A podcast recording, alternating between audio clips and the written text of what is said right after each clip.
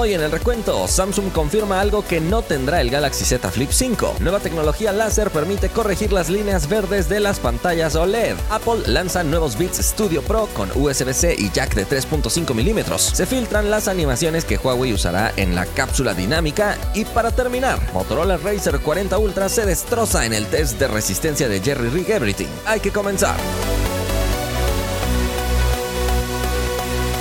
Hola, gracias por estar otra vez en el recuento. Le agradecemos a nuestros partners antes de empezar: Samuel, Andrés, Alfred, Chavita, Mar, Gustavo, Elías, Mauri, Abraham, David, Moisés, El Nuber, Ismael, José, Víctor, Aarón, Lucas, Juan, Don Divertido, Jonathan y Estefano. Muchísimas gracias a los que recientemente han decidido ser partners para apoyarnos con esta suscripción especial. Recuerden que también tienen disponible el recuento en inglés, así que pueden cambiar el idioma en los ajustes de YouTube. Acompáñame a revisar la oferta del día de Amazon. Si vas a salir de viaje y no quieres llevar tantos cargadores, fíjate que aquí tenemos uno de 65 watts con tres puertos USB-A y dos puertos USB-C. La potencia se va a repartir entre estos conectores para que no creas que todos los puertos sacan 65 watts de forma simultánea, pero está bastante bien para cargar múltiples dispositivos al mismo tiempo. Una opción viene con cable Lightning y otra opción viene con cable USB-C a un precio de 254 pesos. En la descripción dejo el enlace de compra en caso de que estés interesado. La vez pasada te pregunté si crees que un anillo inteligente es una buena idea o no. Participaron más de 19 mil personas, 39% dijo que sí, 61% dice que no. Freddy dice, si Gabriel Ugreste usó los anillos inteligentes para dominar el mundo, yo ni probaría usar un anillo si existiera en la vida real. No sé quién es Gabriel, pero parece que es de alguna serie animada. Daniel dice, depende de las funciones. Por ejemplo, si puedes hacer pagos tipo NFC, si tienes sensores como las Smart Band y te puede recopilar muchos datos en tu teléfono, lo vería como un buen accesorio. Y finalmente, Elian dice, la verdad pienso que el problema grandísimo sería la batería. Tiene muy poco espacio para todas las piezas, pero sí me gustaría ver uno. Saludos. Vamos a la primera noticia. Samsung acaba de lanzar un comercial oficial del Galaxy Z Flip 5 y nos confirma algo que no tendrá este dispositivo. Este breve comercial lo sacó en algunas de sus redes sociales y a simple vista luce como un teaser tradicional, revelando la fecha y lugar del Galaxy Unpacked de este año. Pero hay dos cosas que nos está confirmando Samsung a través de este pequeño comercial. Para empezar, si te das cuenta, los dispositivos que aparecen en este video no muestran ningún hueco en su pliegue. Con esto quedaría confirmada la integración de una bisagra nueva, ya que en el Galaxy Z Flip 4 veíamos un pliegue que no podía terminarse por completo y eso ocasionaba la presencia de un hueco y al mismo tiempo dejaba un poco más expuesta esa zona y más propensa a recibir algún tipo de daño. Sin embargo, en este video se aprecia perfectamente cómo el dispositivo cierra por completo y esta sería una de las principales mejoras que tendríamos en Galaxy Z Flip 5. Pero también se confirman los colores en los que estará disponibles. En un inicio aparecen tres dispositivos, uno en color verde, otro en color violeta y otro en color crema, aunque más adelante en el video también aparece uno en color negro. Así que al parecer serán cuatro los colores disponibles en este Galaxy Z Flip 5, aunque hay que recordar que es probable que Samsung todavía lance ediciones exclusivas que se vendan únicamente en las tiendas de Samsung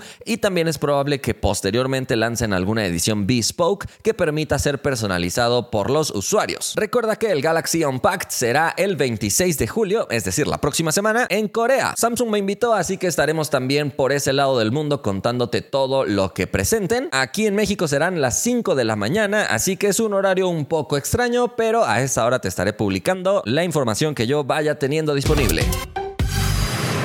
Vamos a la siguiente noticia. Las líneas verdes del terror parece que tienen los días contados. En un canal de YouTube acaban de mostrar una máquina capaz de reparar estas líneas verdes simplemente con la proyección de un láser. Para empezar, esto ayudaría mucho a corregir todas estas líneas verdes y rosas que se producen en las pantallas OLED de varios dispositivos, pero lo interesante aquí es que ni siquiera necesitas desensamblar el dispositivo para retirar la pantalla y colocar una nueva, así que también haría que la reparación sea mucho más rápida y mucho más económica. Como te das cuenta, esta máquina tiene prácticamente un microscopio que nos revela a gran escala los detalles de la pantalla y de sus diversas conexiones para encontrar específicamente en dónde está el error. Así que simplemente con algunas herramientas para ajustar la posición de ese láser, son capaces de encontrar el lugar exacto y con un simple botón, ¡pum!, la línea verde desaparece. Eso está genial, ojalá que muchas compañías empiecen a adquirir este tipo de máquinas y ojalá que te hagan este tipo de reparaciones sin ningún costo porque realmente parece que no hay demasiado que hacer Por supuesto, la máquina tendrá su costo, pero es algo que la marca podría absorber para darte un buen trato a ti como cliente en caso de que tu pantalla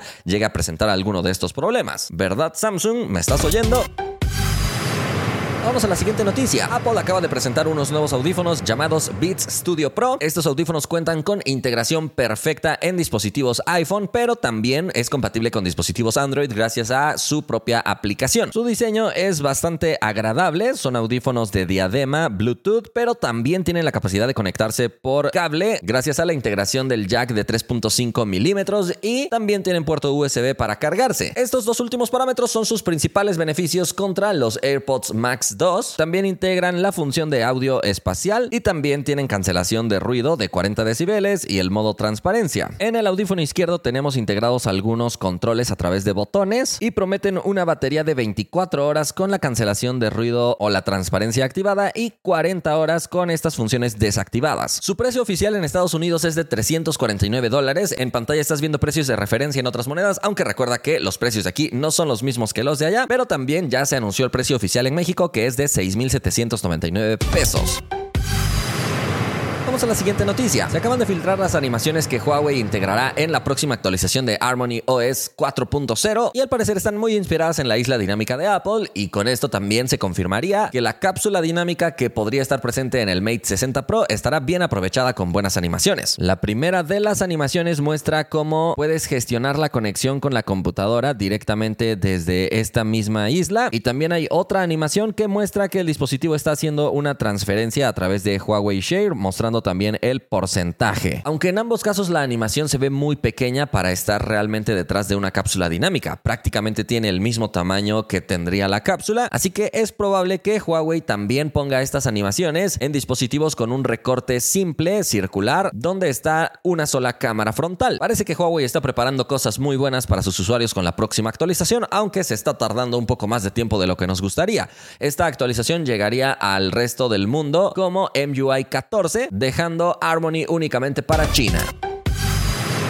Vamos a la última noticia. El Motorola Racer 40 Ultra llegó a manos del canal de Jerry Rig Everything y ya sabes lo que eso significa, mucha tortura y sufrimiento para estos celulares. Te recomiendo que vayas a ver el video completo, por ahora solo déjame comentarte lo que más llamó mi atención y fue que la tapa trasera se destrozó por completo. Esto sucedió al momento de tratar de plegar el dispositivo contra su bisagra, así que simplemente fue la misma fuerza de los dedos la que hizo que el cristal exterior tronara por completo de una manera demasiado dramática. Incluso algo interesante es que parece tener un hueco en la parte interna que precisamente provocó que todo este cristal se hundiera por completo e incluso si retiras parte del cristal roto se logra apreciar este mismo hueco que te comento. Aunque curiosamente a pesar de que toda esta tapa externa se quebró, el dispositivo no se rompió al momento de doblarlo en el sentido inverso de la bisagra. La bisagra aguantó muy bien, pero lo que no aguantó fue la tapa trasera. De cualquier manera la pantalla seguía funcionando aunque con las líneas verdes del terror. Sin embargo, no todo está tan mal, ya que antes de esto hizo pruebas aventándole polvo, de hecho tierra para ser exactos, y señalando que la certificación IP52 que tiene este dispositivo hace que tenga un muy buen nivel de resistencia contra el polvo, aunque contra el agua es nada más a nivel de salpicaduras. Pero sí sorprende que realmente, aún habiéndole echado toda esta tierra, el dispositivo no tenga algún sonido extraño cuando se pliega y se despliega rápidamente con toda esta tierra encima. Así que resiste muy bien al polvo, pero resiste muy mal a la presión externa en la tapa. Por el momento hemos llegado al final del recuento, pero antes de despedirnos le agradecemos a todos los que forman parte del grupo de fans por ese apoyo especial que nos dan con una suscripción adicional.